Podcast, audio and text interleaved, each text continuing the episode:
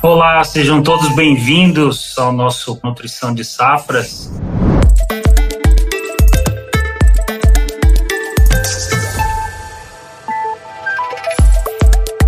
Prazer estar aqui com vocês. Eu sou Marcos Rodrigues, especialista agronômico da Mosaic Fertilizantes, e hoje o nosso tema é para falarmos de um nutriente muito importante, principalmente nos nossos solos tropicais. Então, hoje nós vamos falar um pouco sobre as perspectivas para nós utilizarmos esse nutriente, o fósforo, de forma eficiente nos solos do Brasil. E eu não estou sozinho nessa, então eu gostaria de convidar também conosco da Mosaic Fertilizantes o Flávio Bonini. Boa noite, Flávio. Marcos, tudo bom? Bem-vindos à Nutrição de Safras para falar um pouco de fósforo. Obrigado pela participação aqui conosco.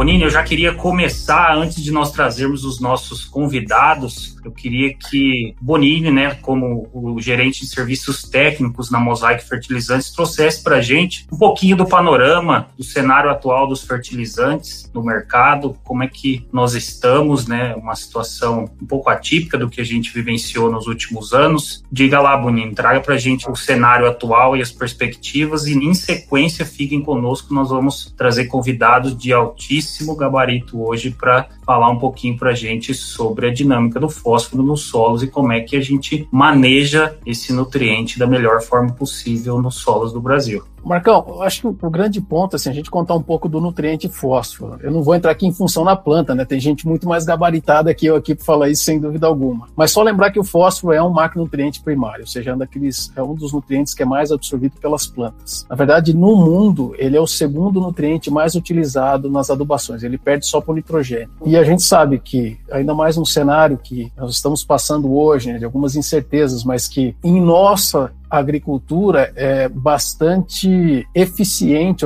existe uma necessidade muito grande de uso de fósforo, pelo que os nossos solos apresentam de forma natural. Então, quando o fósforo não está disponível ou não está suficiente nos solos, a gente tem que aportar em alguma forma, e sem dúvida os fertilizantes são as melhores formas. No passado, é só lembrar um pouco, né? A gente usava aí, estava até conversando um pouco, né? O que, que era o fósforo no passado, né? A história do fósforo. Então, vamos lembrar que ele, do jeito que a gente conhece hoje, está um pouco mais de 120 anos, é 1800 e pouco, aí um agricultor agricultor lá na Inglaterra criou primeiro fósforo sintético, vamos falar assim, né? Pegou osso, pegou ácido e fez um fertilizante sintético. E hoje, o que, que é a principal fonte de fósforo? Quais são as principais é, fontes de fósforo para fertilizante? São rochas fosfáticas. Então, olhando um pouco no mundo, o que, que é reserva mundial de fósforo no mundo? É prospectada. Estamos falando de 71 bilhões de toneladas de rochas de fósforo. Isso dá mais ou menos 20 bilhões de toneladas de P2O5 equivalente. O que, que é a demanda no mundo? De forma geral, em fósforo. No ano passado, próximo a 49 milhões de toneladas de P2O5. Quer dizer, fazendo essa divisão de 49 milhões por 71 bi ou 20 bi de P2O5, a gente está falando em fósforo para 400 anos.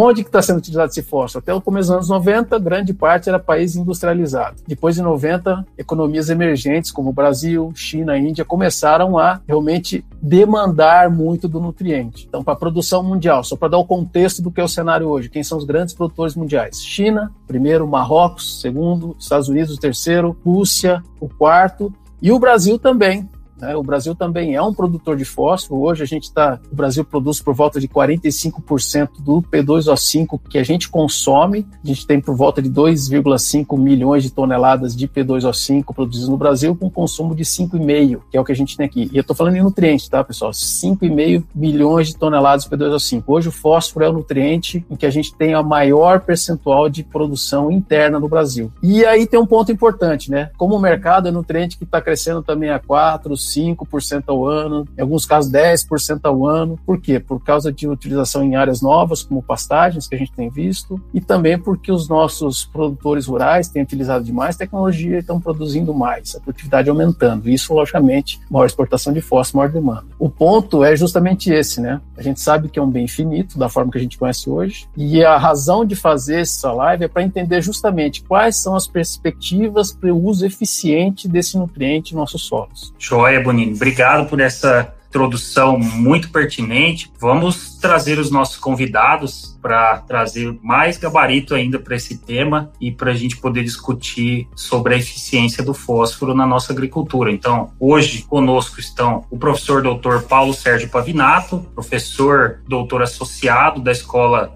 Superior de Agricultura Luiz de Queiroz, a Exalc USP de Piracicaba, e também o professor Luciano Copo Gattiboni, era professor da Universidade de Santa Maria, no Rio Grande do Sul, e recentemente, não tão recentemente, mas hoje ele assumiu uma posição nos Estados Unidos. Então nós temos hoje uma presença internacional também na nossa live. O professor Gattiboni é brasileiro, mas hoje atua como professor assistente especialista de extensão na Universidade da Carolina do Norte, nos Estados Unidos. Sejam bem-vindos, professor Paulo Pavinato e professor Gattiboni. Obrigado. É um prazer estar aqui com vocês para conversar um pouco sobre fósforo na agricultura. Obrigado, Marcão. Obrigado, Bonini, pelo convite. Acho que é uma oportunidade ímpar aqui a gente discutir um pouco mais né, esse, esse nutriente que tem esquentado nossa cabeça para descobrir uma forma mais eficiente de manejar ele. Então, acho que vai ser uma, uma conversa interessante. Mas eu queria começar, para a gente contextualizar hein, sobre o fósforo na agricultura brasileira, o porquê dessa palavra eficiência. soon. Queria que vocês trouxessem, professor Pavinato professor Gattiboni, o que está por trás do fósforo, né? Como que é a dinâmica do fósforo nos solos tropicais e por que que hoje em dia a palavra eficiência de fósforo está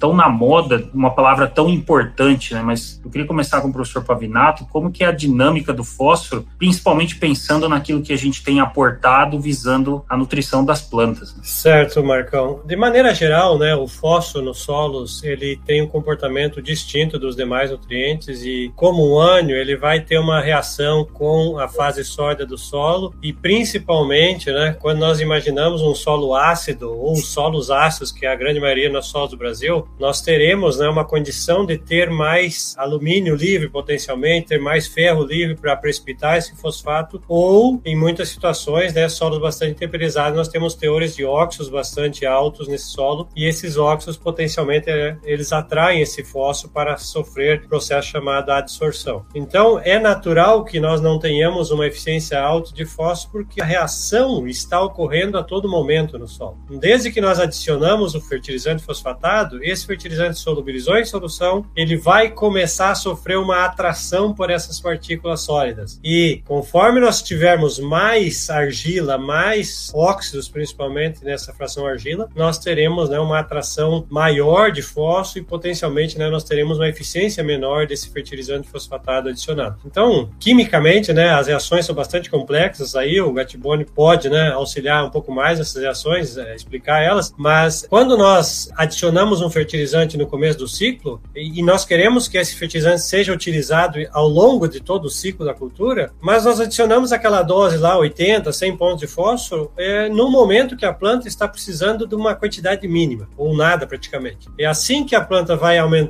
o seu crescimento e vai demandando mais fósforo, muitas vezes esse fósforo que você adicionou lá no começo já não está mais naquela forma disponível em solução do solo. Então, esse é o grande gargalo que nós sofremos né, em relação à eficiência do fósforo. Nós suprimos ele no momento que a planta precisa e na forma, no local que a planta precisa para que a eficiência seja melhor. Né? Então, o, o, número que nós temos hoje de eficiência é baixo por causa do delay que nós temos aí entre fornecimento, solubilização e demanda da planta diretamente. Então, acho que no grosseiro, né, é mais ou menos isso que ocorre quando adicionamos fertilizante. Professor Gatiboni, então, dando continuidade a essa complexa dinâmica do fósforo. Uhum. Então, o professor Pavinato trouxe muito bem essa questão da absorção né, e das reações que envolvem a precipitação de fosfatos, principalmente em solos onde a gente encontra o um ambiente acidificado e a presença né, de alumínio e ferro, principalmente e manganês também, são os principais formadores de precipitados com fosfatos em ambientes acidificados. Mas eu queria que o senhor trouxesse também para a gente a questão do fósforo orgânico. Qual que é a importância do fósforo orgânico no cômputo do fósforo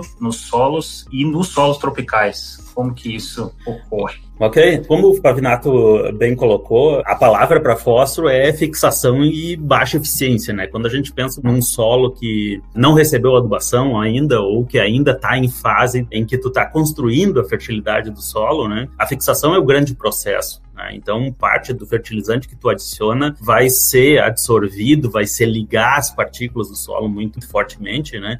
E o retorno desse fósforo para a solução do solo, onde a planta vai conseguir absorver esse fósforo, é muito pequena. Então, a palavra ineficiência, né, para fósforo é muito importante, especialmente quando a gente está trabalhando com solos que não estão com a fertilidade estabelecida ainda. Tudo isso é envolvido nas argilas do solo, como o Pavinato colocou. E quanto mais uh, intemperizado for o nosso solo, quanto mais vermelho o nosso solo, né, mais óxido de ferro a gente tem, mais problemas tem no sentido de ter baixa eficiência da fertilização. E é nesse contexto que entra a questão do fósforo orgânico. O fósforo, nós temos uma outra parte do fósforo que está no solo que está na matéria orgânica, né? Vocês imaginam que nós temos aí 0,2% do material orgânico das plantas, né, dos resíduos, né, é fósforo, né? Então, quando a gente retorna os resíduos para o solo, resto da cultura, palhada, tudo isso contém fósforo e parte desse material orgânico vai ser decomposto, né, durante o processo de decomposição, mas parte vai ficar estável no solo como matéria orgânica. Então, esse fósforo está acumulado lá. A grande questão é em que condições que esse fósforo que está acumulado como matéria orgânica, como fósforo orgânico,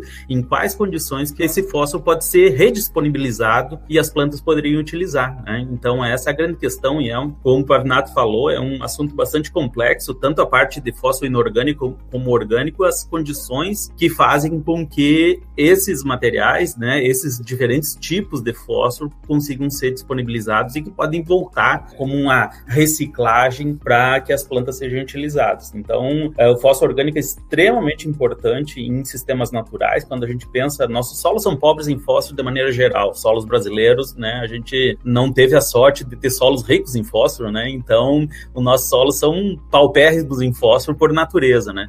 Mas como que a gente consegue ter uma floresta que consegue crescer, uma floresta nativa crescer, essa floresta tem fósforo, como a gente tem um cerrado, uma, uma vegetação de caatinga, como que a gente tem uma pastagem nativa, tudo isso tem fósforo. Como que essas plantas conseguem sobreviver num ambiente tão pobre em fósforo? Então, basicamente, essa liberação de fósforo orgânico, as plantas, né, e os micro-organismos do solo desenvolveram algumas estratégias para tentar minerar esse fósforo orgânico do solo e, basicamente, o sistema se mantém dessa pequena liberação de fósforo orgânico. Se tu arrancar aquela vegetação nativa e colocar uma planta cultivada em cima e não der suporte para ela com fósforo via fertilização, essa cultura não vai se desenvolver porque ela não tem a mesma capacidade, não tem a mesma adaptação, né? E além disso, né, a liberação de fósforo orgânico é um processo muito lento, né? E quando a gente pensa na nossa agricultura, é um processo muito rápido, é três, quatro meses, nós temos que produzir o nosso soja, o nosso milho, e daí nós não temos tempo hábil para todos esses processos, né, que podem liberar um pouco de fósforo orgânico. Então,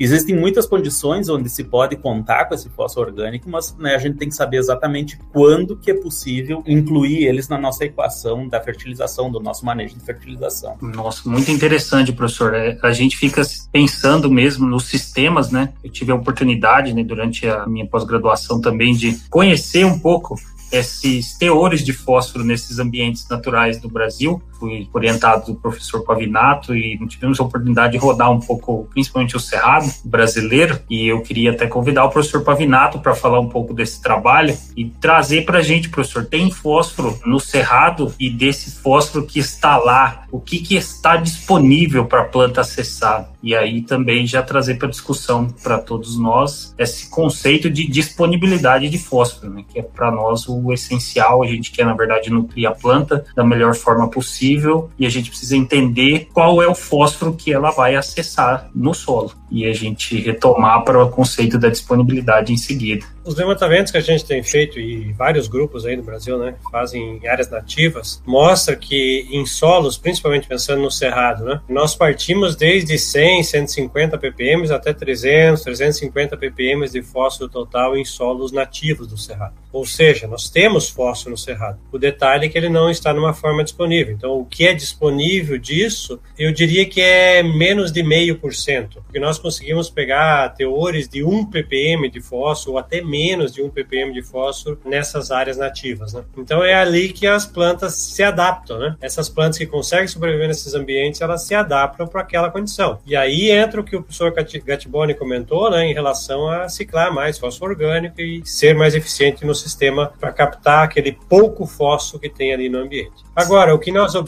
né, ao longo dos cultivos, e isso foi um levantamento que a gente fez mais recentemente, é que você vai acumulando fósforo. Você vai acumulando fósforo ao longo do tempo com as adições via fertilizante. E aí áreas que tinham 200, 300 ppm hoje estão com 600, 700, 800 ppm de fósforo total no solo. E aí você consegue, obviamente, uma adição um pouco maior do fósforo disponível, que partiu ali de menos de 1 ppm, por exemplo, para hoje 15, 20 ppm de fósforo disponível. Então, nós consideramos aí, na média, né, de 1 a 2% do fósforo total do solo nessas áreas, principalmente da parte mais sudeste, central do Brasil, que estão em formas consideradas disponíveis, né? E aí entra no conceito de disponibilidade associada à extração por médio, extração por resina, né, que são os métodos clássicos que a gente trabalha. Mas enfim, de todo esse fósforo que a gente adiciona, né, boa parte então acaba se acumulando em formas não disponíveis no solo. E aí é um conceito, né, que tem se falado muito ultimamente, né, do chamado legado do fósforo ou residual de fósforo no solo. E esse legado de fósforo, né, é uma matriz que a gente tem deixado no solo em função das reações químicas que ocorrem e que nós não sabemos se vamos usar um dia, né? Então eu costumo dizer que isso é uma previdência que a gente está pagando para o solo. A gente está pagando uma previdência para o solo que a gente nunca sabe se um dia vai usar mesmo essa previdência de volta, né? Então acaba deixando estocado no solo como um residual, realmente enchendo a caixa do solo.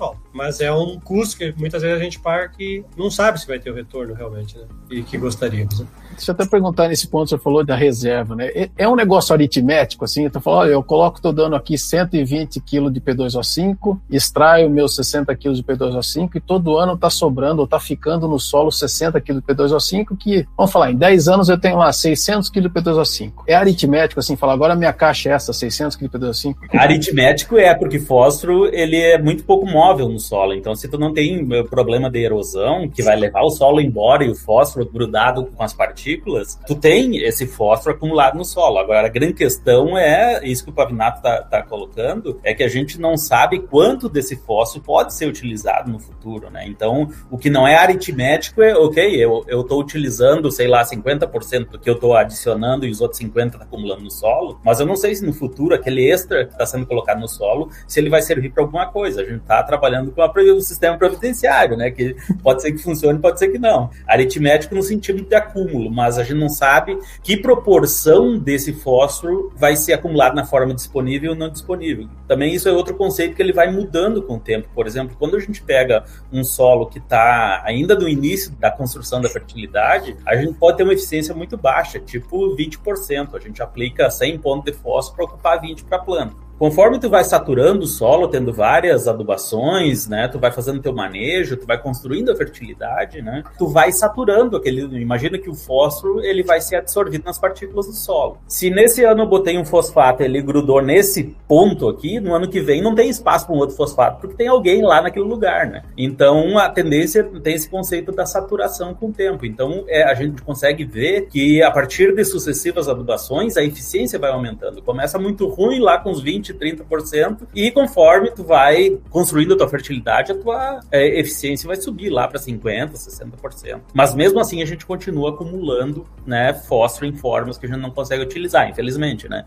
Então essa eu espero que a gente ache uma maneira no futuro de conseguir sacar esse dinheiro da presidência e começar a utilizar esse fósforo que a gente está acumulando. Por enquanto, é quase um buraco sem fundo. A gente contribui, contribui, né? E a gente conta que a gente tem uma maneira no futuro de utilizar ele. E esse número é bem real, né? Inclusive o Marcos, né, na tese dele, trabalhou com isso. Né? O que você adicionou normalmente está lá no solo. A não ser que você teve erosão, teve alguma saída eh, diferente né, do, daquele ambiente, mas o que você adicionou e sobrou da colheita normalmente está lá no solo e normalmente na camada de 0 a 20 né, que você vai encontrar. Muito pouco abaixo disso. É meio linear o negócio. É um levantamento que a gente fez mais recentemente e elaboramos um mapa, inclusive, né, para tentar mostrar ao longo do Brasil né, onde está esse fósforo, é, mostra claramente que áreas cultivadas né, têm deixado esse residual bastante expressivo e desses últimos, vamos considerar os últimos 15, 20 anos, né, que é onde a grande expansão da agricultura, né, para o cerrado e para as áreas de e a produção de soja se expandiu muito, né? Os dados mostram que o input e output ou de taxa de desfrute que chama aí, né, que o Gatbani falou, é média de 50%, 50, 51%. É isso aí que está saindo via colheita. O restante está ficando no solo de alguma forma. Né? Né? Então, esse é o dado que a gente tem aí para mostrar para todo mundo.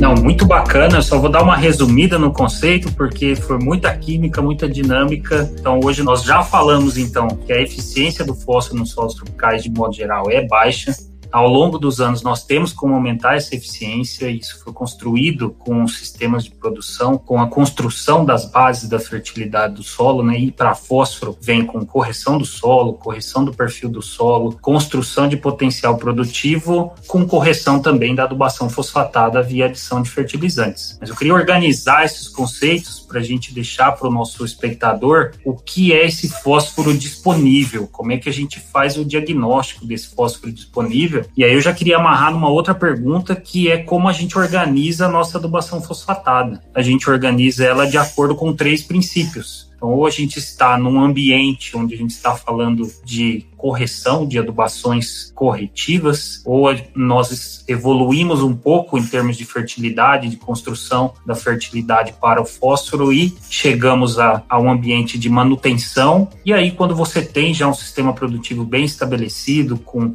alta ciclagem de fósforo, com a evolução da produtividade das culturas e a construção dessa fertilidade, a manutenção dela, você pode chegar a níveis de fósforo disponível que o permitam trabalhar no conceito de reposição. Mas todo mundo quer saber o que é esse fósforo disponível, como é que a gente faz esse diagnóstico, professor que a gente já aprendeu que é diferente do fósforo total, que é diferente dessa reserva que está acumulando. Então, o disponível, o que, que a planta vai enxergar? Como é que a gente mede isso? Então, o fósforo disponível é um conceito né, baseado numa análise química. Né? Então, a gente vai fazer análise de solo e a gente vai escolher um material químico, um produto químico, uma solução que faça a extração desse fósforo do solo. E a tentativa é sempre achar, quando se desenvolve métodos de análise de solo, é tentar achar uma solução química que imite a planta no sentido de extrair esse fósforo do solo. Então, basicamente, quando a gente faz análise, não só de fósforo, mas de todos os nutrientes, né, as pessoas que desenvolvem métodos de análise ou que desenvolveram, isso foi uma área da ciência do solo muito importante nos anos 50, né, onde se desenvolveu a maioria dos métodos. E basicamente o pessoal ficou testando, ok, vamos testar esse ácido, vamos testar esse material complexante, vamos testar esse material e ver se eles conseguem extrair mais ou menos o que a planta extrai. Então, esse trabalho de correlação foi muito feito. Ok, vamos botar uma planta nesse solo, retirar essa planta, vamos analisar quanto fósforo ela conseguiu retirar e agora vamos testar diferentes soluções extratoras naquele solo, fazer análise e ver qual a mistura, qual a receita que consegue tirar mais ou menos a mesma quantidade. Então, né, você construiu esse conceito de disponibilidade e uma coisa importante para fósforo, a disponibilidade para fósforo, ela é dependente do método que está utilizando. É um conceito um pouco diferente quando a gente trabalha, por exemplo, com cálcio e magnésio. Cálcio e magnésio, eles não estão ligados ao solo com muita força. Então, basicamente, todos os métodos funcionam muito muito similar. Todos os métodos extraem coisas, quantidades parecidas de cálcio e magnésio. Se eu trocar o método, né, as quantidades vão ser similares. E daí a gente usa um termo que a gente chama para cálcio e magnésio que se chama trocável. É aquilo que pode ser trocado. Eu boto uma coisa e o solo me dá o cálcio e magnésio e todos os métodos conseguem extrair o cálcio e magnésio trocável. Interessante que para fósforo a gente não usa o nome trocável. Para fósforo a gente usa disponível. E tem que vir uma coisa depois de disponível. É fósforo disponível por MLT1. Fósforo disponível por resina, fósforo disponível por sei lá o que. Nós temos quase 50 metros para fósforo. Por que, que nós temos essa coisa diferente? Né? Por que, que a gente chama disponível? Como o fósforo tem essa intensa interação com o solo, essa fixação no solo, tem métodos que são mais hábeis em arrancar esse fósforo do solo e medir ele, tem métodos que são menos hábeis. Então, quando a gente pega o mesmo solo e faz uma análise por resina, faz uma análise por melt, os valores são diferentes, simplesmente porque um método tem mais habilidade que o outro de extrair fósforo. Então, nós temos um outro passo, né? Não adianta a gente só dizer, ok, eu vou fazer análise por um método qualquer. Por exemplo, eu vou pegar um solo e fazer análise por Bray, né? Ok, um Bray é um, é um método né, que se utiliza em algumas partes do mundo. Eu faço análise por Bray e tenho o número 10. E daí? O que, que esse 10 quer dizer? Né? Então, nós temos que correlacionar isso com planta, ok? Quando eu tenho 10 pelo método de Bray, eu fazendo experimentos de calibração, eu sei, ok, quando eu tenho 10 por Bray, eu tenho, isso é suficiente para as plantas. Mais ou menos nesse sentido. Mas se eu pego o mesmo solo e faço análise por Melish, provavelmente vai ser 7. Se eu faço por resina, vai ser 12. Então, o mesmo solo, com a mesma habilidade que a planta tem, porque a planta está lá naquele solo e absorvendo uma quantidade de fósforo, mas os métodos vão enxergar ligeiramente diferente. Por isso, o conceito de disponibilidade é extremamente importante quando a gente fala de fósforo. Diferentes métodos vão extrair diferentes quantidades de fósforo. Deixa eu até aproveitar aqui. Tem uma pergunta do Amarildo Antônio Tessaro, que é justamente em cima de extratores. Talvez seja uma das metodologias mais recentes, que é o P remanescente. Né? Então o senhor falou aí de Melish, falou de resina. Qual a diferença do P remanescente? Ele dá esse mesmo fósforo disponível ou é uma medida diferente do que a gente está acostumado? Bom, o fósforo remanescente é um método para tentar estimar quanto que o solo é ávido por fósforo, né? É uma ótica diferente. Enquanto, por exemplo, no Melish, na resina, a gente vai colocar alguma coisa que vai arrancar o fósforo do solo, no fósforo remanescente, o método que é utilizado em Minas Gerais utiliza como um método adicional para fósforo. Em vez da gente colocar alguma coisa para arrancar o fósforo, a gente joga fósforo no solo. A análise é adicionar uma solução contendo fósforo e ver qual é a avidez, qual é a força com que o solo rouba o fósforo daquela solução. Então a gente tem uma medida, na verdade, da capacidade de retenção de fósforo do solo a partir dessa análise.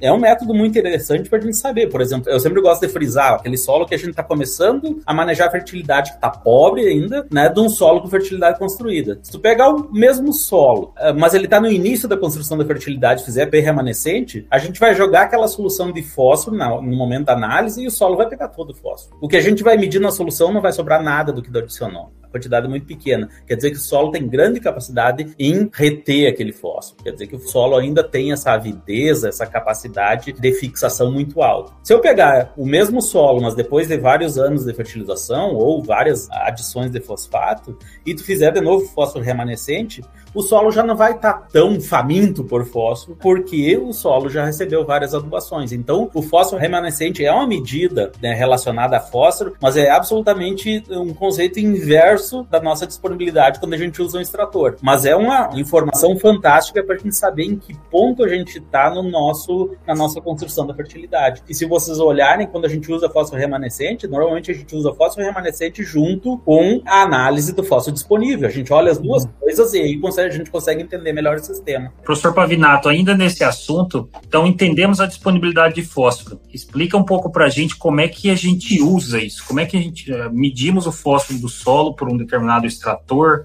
uma solução que quantificou isso. E aí? E o que vem em seguida? Como é que a gente usa isso? Na verdade, né, as tabelas de recomendação elas são baseadas em tudo isso que o, o professor Gattiboni comentou. Né? Se faz uma calibração de resposta às culturas em função daquele nível disponível por certa metodologia. Um erro bastante grosseiro que o pessoal faz no campo né, é estimar, ah, eu tenho 10 ppm Melish disponível no solo. Aí ele faz um cálculo, lá, 10 ppm vai dar lá nos meus 2 milhões de quilos no hectare, né, de 0 a 20, eu vou ter lá 20 quilos de fósforo disponível. E na verdade você vai cultivar uma soja, vai cultivar um milho e muitas vezes ele extrai mais do que isso. E aí você faz análise no final do ciclo e ele continua com 10 ou 9 ppm. Então, da onde saiu esse fósforo, né? Lembrem, gente, a metodologia aí, ela é calibrada para a resposta da planta àquele nível de fósforo disponível do solo, para aquela metodologia metodologia. Mas lembre que existe um tamponamento por trás de tudo isso, né, que é o que o solo faz em, em termos de estocar fósforo em formas menos disponíveis, né, que vai fazer esse tamponamento do fósforo na solução. Então, não quer dizer que aquele número que vem na tua análise de solo é o número exato de quilos de fósforo que estão disponíveis para a planta, mas sim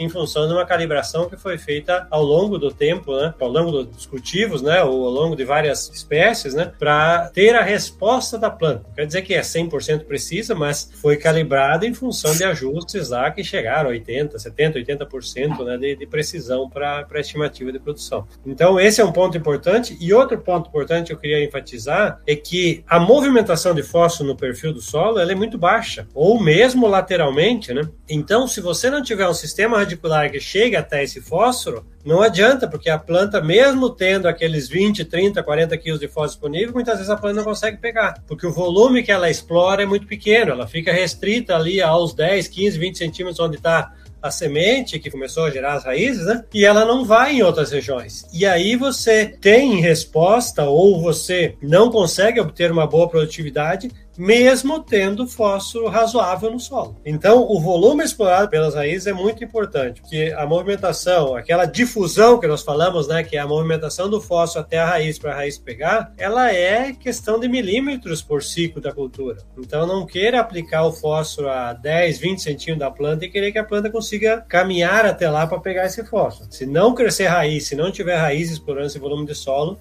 você vai ter uma, uma, baixa eficiência de fósforo. E talvez isso né, possa complementar aí com umas perguntas, né? Uma pergunta que eu vi aqui que fala dos do solubilizadores, né? Na verdade, você jogar um produto que estimule raiz de planta, você estimula essa planta a ir até o fósforo. E aí você acaba tendo um benefício, né? Muitas vezes a planta aproveita melhor o fósforo do solo, não quer dizer que ela está solubilizando o fósforo, mas ela está pegando o fósforo de regiões que, se não tivesse aquele produto, não pegaria. Então acaba tendo uma resposta positiva, mas nem sempre é solubilização de fósforo. Muitas vezes é estimulação de planta, os chamados bioestimulantes. Né? Então, acho que é um, é um ponto que é importante a gente enfatizar, porque não está correlacionado diretamente só com aquele número que você viu na análise de solo mas sim com vários outros fatores que você vai fazer para que aquele ambiente fique bom para sua planta né, e ela desenvolva melhor como que nós vemos o futuro né, do uso de micro-organismos solubilizadores de fosfato na produção de grãos. Micro-organismos tem sido a, o grande desafio do momento, tem sido a grande solução. O número de trabalhos em termos de inovação que envolve micro-organismos tem aumentado muito. O conhecimento na área de microbiologia do solo também tem evoluído, tanto conhecimento analítico quanto conhecimento de manipulação de isolados de micro-organismos tem crescido. Apesar de muito tem, sido focado para biocontrole, nós temos visto empresas e pesquisas direcionadas a micro-organismos que venham a promover o crescimento de plantas e entre os temas surgem os micro-organismos que têm a capacidade de solubilizar fosfatos. Sem dúvida, a microbiologia do solo ela veio para agregar. Então nós trabalhamos, na verdade, a fertilidade do solo não é mais química há, há muito tempo, né? Então a fertilidade do solo envolve tanto os aspectos químicos químicos quanto os físicos, né? produzir um, um sistema radicular, diversificar plantas, uso de plantas de cobertura, trazem benefícios físicos em termos de estruturação do solo, estruturação dos agregados, retenção de água, além de toda a ciclagem de nutrientes e promovem a diversidade microbiana. Então, nós estamos falando de sistemas hoje complexos, o Brasil evoluiu muito, é referência mundial em agricultura tropical, e quando se fala de fósforo, não tem dúvida nenhuma de que os nossos participantes aqui, os professores, vão concordar com isso. É um nutriente muito complexo, muito dinâmico e que nos solos tropicais interage com todas essas vertentes envolvem a fertilidade do solo. Pessoal, vou precisar fazer umas perguntas e a gente precisa chegar nos temas das tecnologias. O que a gente tem visto em termos de tecnologia para aumento da eficiência do fósforo? Então, a primeira tecnologia é essa, é o conhecimento do sistema de produção, do manejo da adubação fosfatada, da ciclagem de nutrientes. Antes disso, conhecer muito bem o seu solo, fazer o diagnóstico correto do teu solo, é fazer uma análise de solo bem feita, que foi originada de uma amostragem amostragem ainda mais bem feita, que evidencie o fósforo do solo. A gente sabe que sistemas como o plantio direto geram estratificação do fósforo no solo e esse é um fator a mais ainda a se incluir no diagnóstico da disponibilidade do fósforo em solos tropicais. São muitos temas, mas tem um que é muito importante. Eu queria que o Bonini trouxesse esse panorama e os professores complementassem para gente, que é com relação ao nível crítico, Bonini, da disponibilidade, que a gente tem os métodos para diagnosticar o fósforo disponível, esse termo que a gente usa, né? É aquele fósforo que foi calibrado para regiões e para solos específicos e que a gente obtém faixas que são os nossos níveis, as nossas classes de disponibilidade. Então, esse nível crítico para a gente é muito importante. Como é que a gente maneja um solo que está muito abaixo do nível crítico, muito acima do nível crítico, adubação? Como que tem ocorrido isso de forma geral na agricultura brasileira? Eu vou até estender a pergunta, né? Quando a gente fala nível crítico, talvez não seja o mesmo entendimento para todos, mas o que a gente tem escutado e vamos trazer um pouco do que é hoje o cenário. Perguntaram para a gente assim, não, mas é a partir de quando que realmente eu posso começar a reduzir? Olha a análise de solo, o que, que eu faço agora? Né? Eu posso reduzir, posso retirar, não preciso mais usar. O que, que isso tem a ver, afinal de contas, professores, quando a gente fala de calibração de fósforo nível crítico? Eu estou colocando muito fósforo no solo, está ficando, isso está aumentando a fertilidade, mas assim, quando que realmente o solo está pronto para eu começar a pensar em estratégia de fazer adubação só de reposição, ou seja, aquele que a planta, o que ela tira esse ano, eu retorno a adubação. O que, que é, afinal, esse nível crítico, hein, professor? Primeiro vamos definir o que é nível crítico para a gente falar mais ou menos na mesma coisa. Então, nível crítico é quando tu chega a um ponto, uma quantidade de nutrientes tocado no solo que a adição do fertilizante não te traz retorno econômico. Pode até te trazer um pequeno aumento aumento de produção, mas não é economicamente viável. Isso quer dizer que tu tem que gastar muito recurso na fertilização e o retorno que tu traz da planta é menor do que o retorno econômico, né? O benefício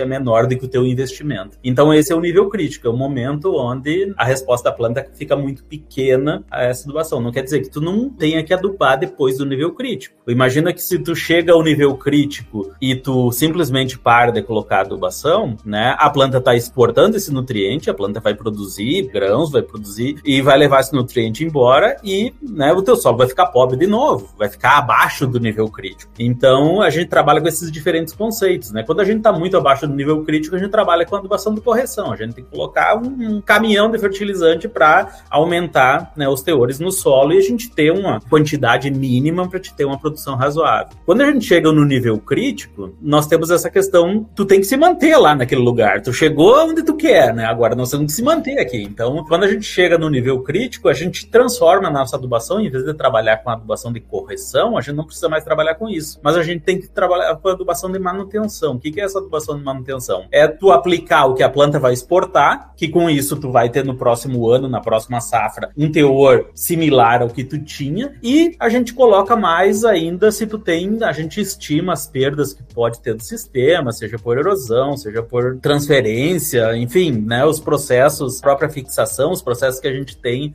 no solo que vão diminuir a eficiência do sistema. Então a gente vai ter essa tal da correção mais as perdas do sistema que a gente trabalha quando a gente está né, acima do nível crítico. Quando a gente está com um nível de fertilidade muito elevado, né, e a gente considera esse sistema, né, normalmente quando a gente tem duas vezes o teor crítico para as plantas, a gente considera que a gente está num teor muito alto, quando a gente chega nesse sistema, a gente pode reduzir a adubação praticamente a zero. Ou seja, a gente vai trabalhar no máximo com a reposição do que as plantas estão exportando, né? E, e dependendo do teor que tu estiver, está muito alto, né? Tu pode simplesmente não adubar porque tu tem uma reserva no solo. Mas a grande questão é, é assim, ó, quando tu está acima do nível crítico, as quantidades de nutriente, nós estamos falando aqui de fósforo, obviamente, que a gente precisa adicionar são muito menores, porque a gente não precisa mais adicionar aquele fósforo para tapar a fome do solo. O solo está num nível bom, a gente só precisa fazer a manutenção. Então, o que, que é normal? Acima do nível crítico, as quantidades de fósforo são muito pequenas uh, e basicamente é para manter o sistema fértil ao longo do prazo. Né? Essa é mais ou menos a, o manejo que a gente faria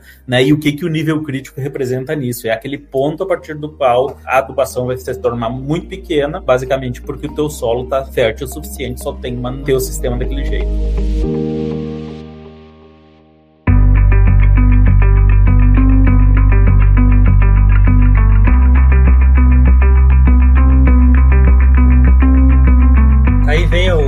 Manejo que o pessoal tem dado né, para adubação fosfatada, quando você está acima do nível crítico, você pode trabalhar sem risco de perda de produtividade aplicando fósforo na linha ou aplicando fósforo a lanço, porque você já aí entra naquele conceito de adubação de sistema. Né? Você só está jogando o fósforo que a planta ou as plantas vão extrair naquele ciclo, naqueles dois ciclos seguintes, sem se preocupar em nutrir a planta, mas sim em nutrir ou deixar aquele nível crítico no solo estável não, não deixar baixar esse nível crítico. Então é, é comum o pessoal perguntar isso, né, em relação a como manejar essa adubação quando você está com uma adubação de sistema, aí você considera esse nível crítico mínimo, né? Então, estando acima do nível crítico, ou nível de suficiência, podemos dizer também, né? Que é definido ali com mais de 90% da, do potencial de produção máxima e tudo mais, você pode trabalhar mais, ser mais flexível né, na sua adubação. Então você Professor... não precisa ser rigoroso em aplicar para aquela cultura em si. Porque quando a gente está com teor acima do nível crítico, tu tem fósforo no solo. Pelo menos a experiência que a gente tem aqui nos Estados Unidos é que mesmo com teor alto, uh, a gente tem a resposta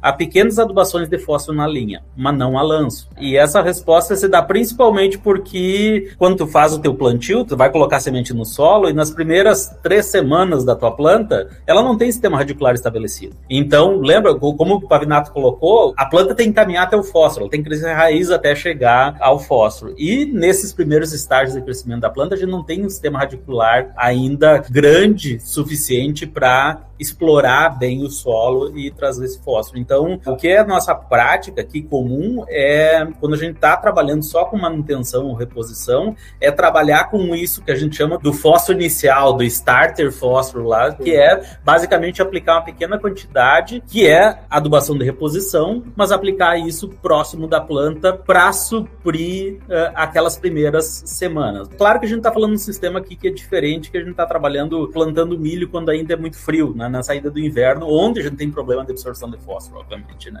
É uma questão muito interessante, dá muita discussão como fazer a reposição de fósforo. Concordo também que depois que tu tá com um teor elevado, tu aplicar a lanço e a linha não vai ter muita diferença, mas às vezes um benefício na linha, se isso vale a pena economicamente, obviamente. Tem toda essa questão que tá né, que está envolvida. Professor, mas eu estava perguntando aqui, ó, onde que está esse nível crítico nas tabelas? onde é que a gente acha isso? Eu abro boletim 100, ou a boletim do Cerrado, ou a boletim do Rio Grande do Sul. O que, que é o nível crítico quando a gente olha na tabela? Onde é que ele está lá? É o valor exatamente eh, limite entre o médio e o alto, né? Ou no caso cerrado, adequado, né? O limite mínimo para ser adequado, ou nos boletins de São Paulo, do Sul, né? A diferença, aquele valor exato entre que divide o médio para o alto, né? Então, estando com teor alto no solo, você teria está acima do crítico, acima do nível de suficiência e poderia complementar, manejar de maneira mais fácil, né? Esse fósforo para não ter tanta resposta de planta. A gente tem acompanhado vários experimentos, vários de longo prazo, né? No Brasil áreas de Cerrado, outras regiões mais do sul também. E é curioso, né? Porque eu tinha um conceito de que, obviamente, se a planta precisa e o fóssil não se locomove no solo, ou se não, é preciso colocar mais perto dela. Porém, os resultados que a Embrapa tem trazido para nós aí de experimentos de mais de 20 anos, experimentos de 10 anos da Fundação MT, o pessoal da Embrapa Soja também tem feito, mostra que se você tá com o teor acima do crítico, teores altos ou muito altos no solo, a adubação de sistema ou adubação de manutenção você poderia fazer superficial sem risco. Mostrando esses dados é, são de longo prazo, né, com vários ciclos de soja e milho e não tem mostrado muita diferença não. Inclusive, né, em alguns anos com melhor resposta da adubação superficial. Por outro lado, né, pega culturas mais específicas como o algodão, pega culturas como o feijão com ciclo muito rápido, elas dão resposta aí sim a aplicação localizada. Então, soja, milho, com um sistema radicular mais abundante que exploram bem o solo no período chuvoso, não tem modificado produtividade com aplicação lanço ou, ou sul. Mas culturas específicas sim têm dado uma resposta. E aí a gente, é, o que, que nós vamos recomendar ao produtor, então, né? O que você ganha com um dia a mais ou uma semana a mais de chuvas no cerrado para fazer uma segunda safra, por exemplo, que você perderia em velocidade de plantio lá na, na soja ou mesmo no, numa segunda safra de milho, provavelmente compensa a menor eficiência que você vai ter no seu fósforo. Então, essa parte logística é muito importante no processo. Não tem como nós dizermos, né? Ah, vamos aplicar localizado porque o fósforo é mais eficiente.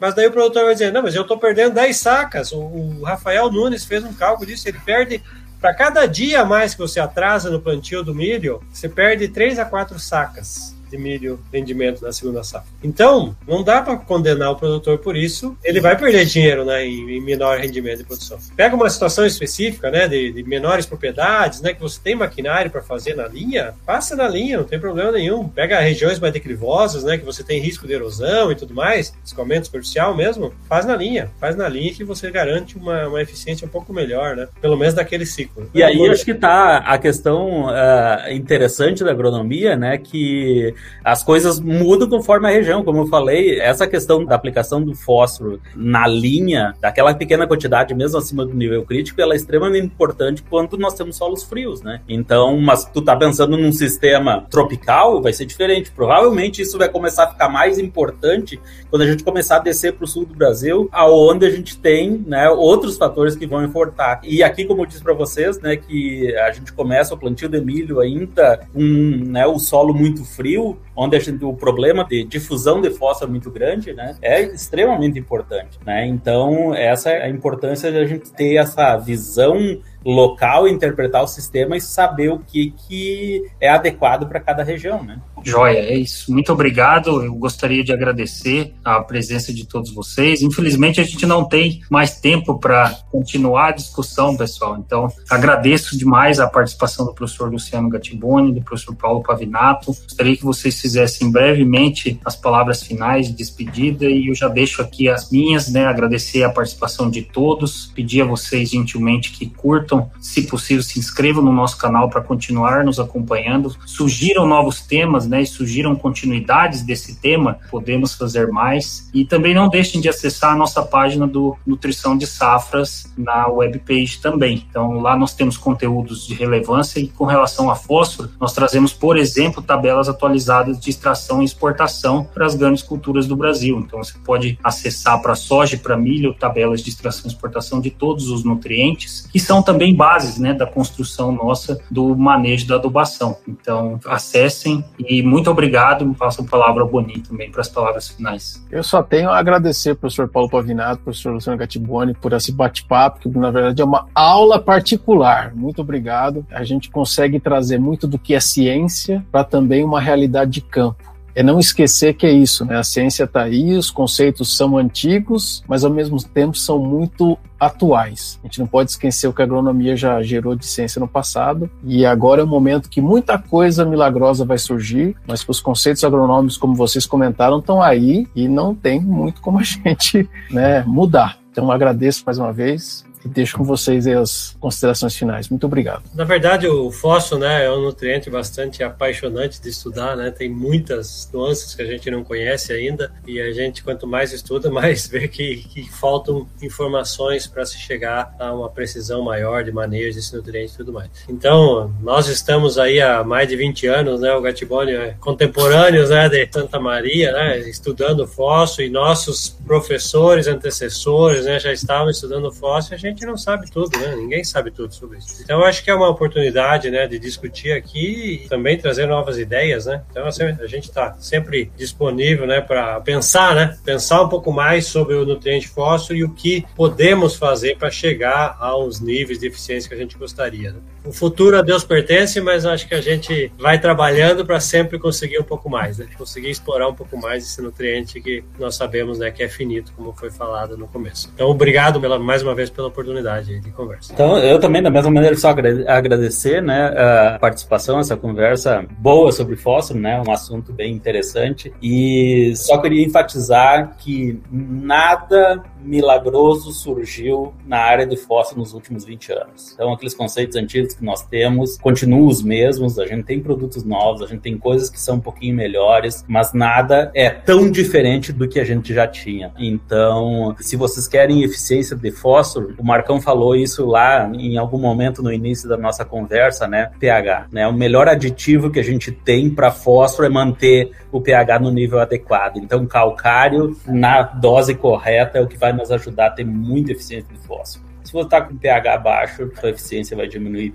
muito. E isso é uma coisa que a gente sabe há muito mais de 80 anos, que essa é a maneira que as coisas funcionam. Então, agradecer a vocês pela conversa, né? Dizer que nesse ano que os preços estão elevados, tem que tomar cuidado com os cantos de sereia, com as coisas né, milagrosas que aparecem por aí. Não tem nada muito diferente do que a gente já conhece. Então, continuar fazendo as coisas bem feitas, manejando a fertilidade, adubando na quantidade correta, seguindo análise de solo, seguindo recomendação técnica, é o que a gente precisa para passar por esse momento aí e continuar produzindo o que a gente tem que produzir. Né? Então, agradecer a vocês pela oportunidade dessa conversa. Obrigado, muito obrigado.